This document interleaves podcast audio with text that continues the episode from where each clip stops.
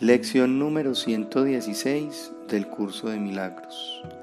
Para los repasos de mañana y noche, vamos a trabajar lo siguiente. Primer repaso.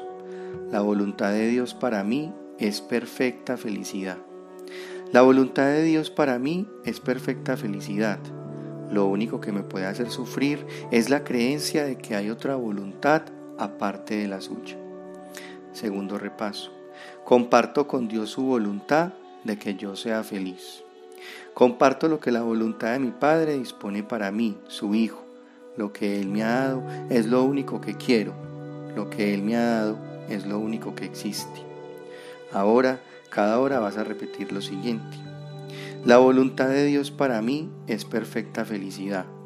Y a la media hora repite lo siguiente. Comparto con Dios su voluntad de que yo sea feliz.